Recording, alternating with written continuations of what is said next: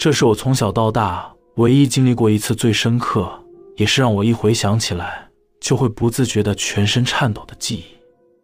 在我上小学时，有一天补习完，下午五点多回家后，在客厅的桌上发现一张一百块和一张纸条，上面写：“我跟爸爸去宴客，乖乖在家别乱跑。”由于家里的成员只有我跟我父母三个人，有时候我父母出门了，就只剩我一个人在，所以我只要出门前都会习惯性的检查前后门是否上锁，好了之后，我才会骑着脚踏车出去。那天。我到前面巷口买了晚餐，回家看着电视吃饭。大约到了快七点，一直没有什么好看的节目，就索性的把电视关掉了。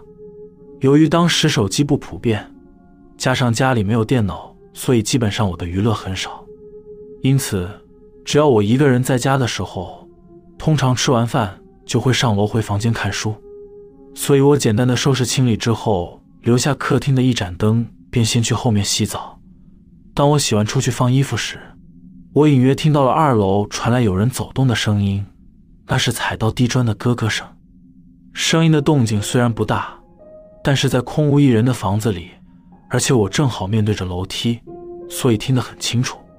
我心里想着，也许是父母房间的电视没关吧，因此我没有想太多，就想上楼到二楼的神明厅拜拜。我走到中间的楼梯间时。突然，我很清楚的听到，在二楼走廊上传来女人的笑声，是那种笑得很尖的那种，生怕你听不到似的。于是我立刻停下脚步，在楼梯间观察了一下。我想着二楼的左边才是父母的房间，如果是电视声的话，应该是从左边传来，但那声音却是在右边的走廊传出来的。正当我在这样思考的时候，黑暗的三楼楼梯传来连续两次声响，那声音就像是平常你想从别人背后吓人时发出的声音。我心想，不对，可能是有小偷。当时我其实很害怕，但是不知道为什么，身体无法控制的往楼上走去。我到了二楼，站在楼梯前，然后看着走廊尽头里的神明厅，在神明厅的红灯照映之下。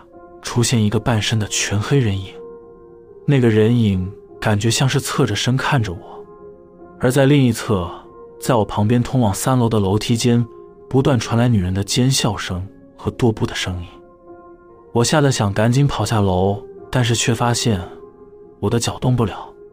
就这样，我只好跟那个全黑的人影对望了五秒左右，期间周围还伴随着一种有人想说话。但是又发不出音量的那种低沉的呢喃声。接着，那个人影也慢慢的、逐渐走了出来。他似乎想往我这里走来，我整个快疯了，心脏不停加快的跳动。拜托啊，千万别再过来了，我不想看到脸啊！就当我感觉自己的恐惧和不安达到顶点要爆掉时，楼下传来了开门声，然后就是听到母亲喊着我下去吃东西，而原本我不能动弹的脚。就可以动了，于是我就赶紧使出全力，转身跑下楼逃跑了。后来稍晚的时候，我父亲也有上楼去拜拜，但是却没听到他说有什么异常状况。我不知道我那时候到底遇到了什么。不过从那天之后，我就没再看过那个人影，也没再听过诡异的笑声了。家里也没有人说有什么奇怪的事，至今我都没有和我父母述说。那天我一个人在家遭遇到的事情。Your brain needs support, and new Ollie Brainy Chews are a delightful way to take care of your cognitive health. Made with scientifically backed ingredients like Thai ginger, L-theanine, and caffeine, Brainy Chews support healthy brain function and help you find your focus, stay chill, or get energized. Be kind to your mind and get these nootropic chews at ollie.com. That's O L L Y.com. These statements have not been evaluated by the Food and Drug Administration. This product is not intended to diagnose, treat, cure, or prevent any disease.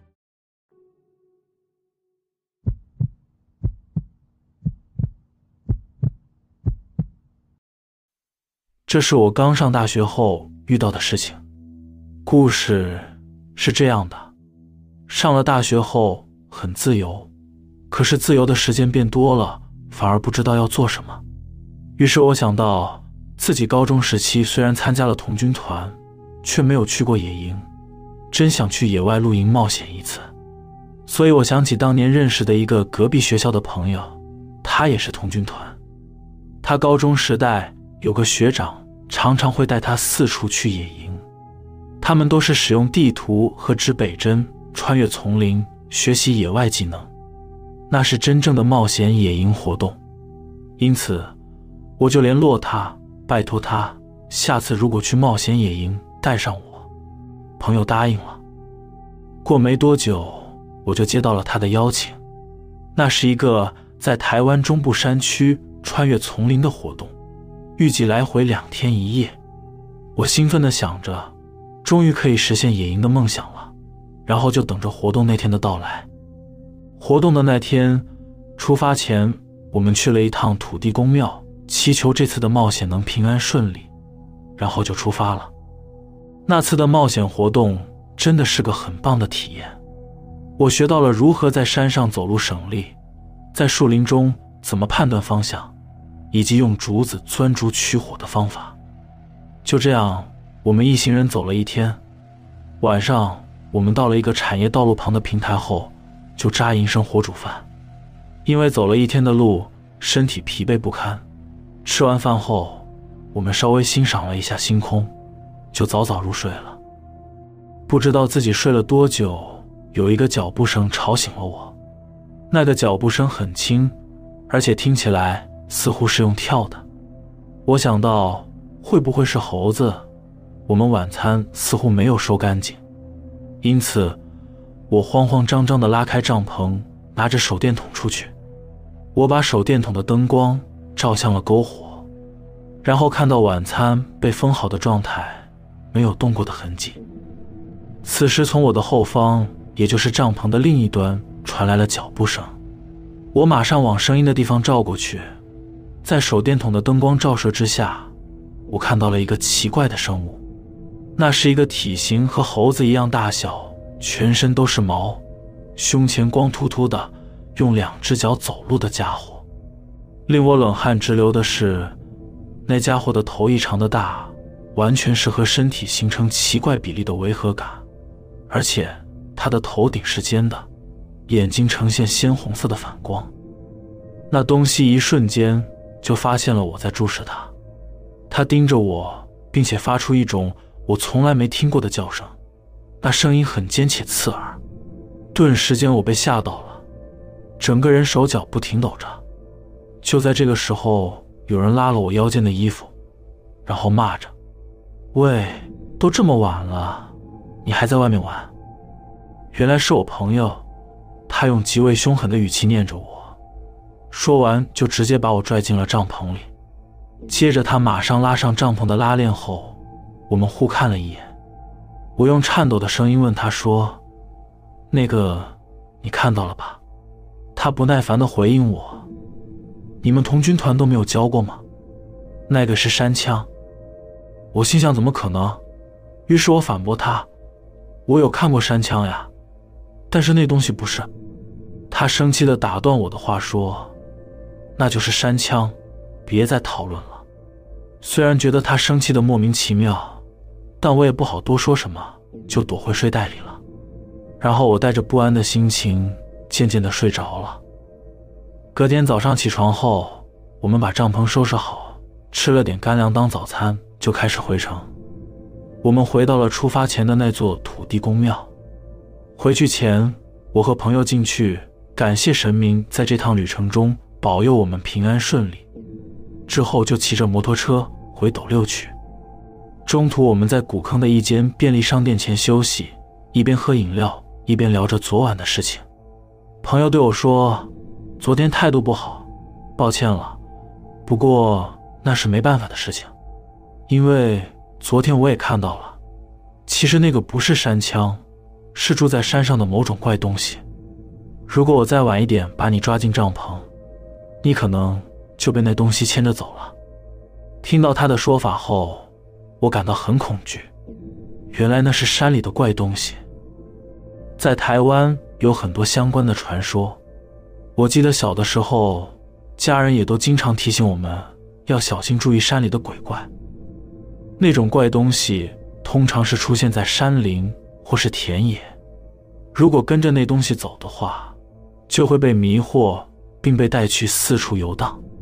不过，一旦当你清醒过来，你就会发现自己身处在一个很远的地方，很多人也因此一去不回。虽然我不确定那东西是否真的为山里的鬼怪，但我很庆幸朋友帮了我一把。现在在回想起那次的经验时，那东西诡异的身形出现在我脑海里，我的耳边似乎也听到了那诡异且恶心的尖略叫声了。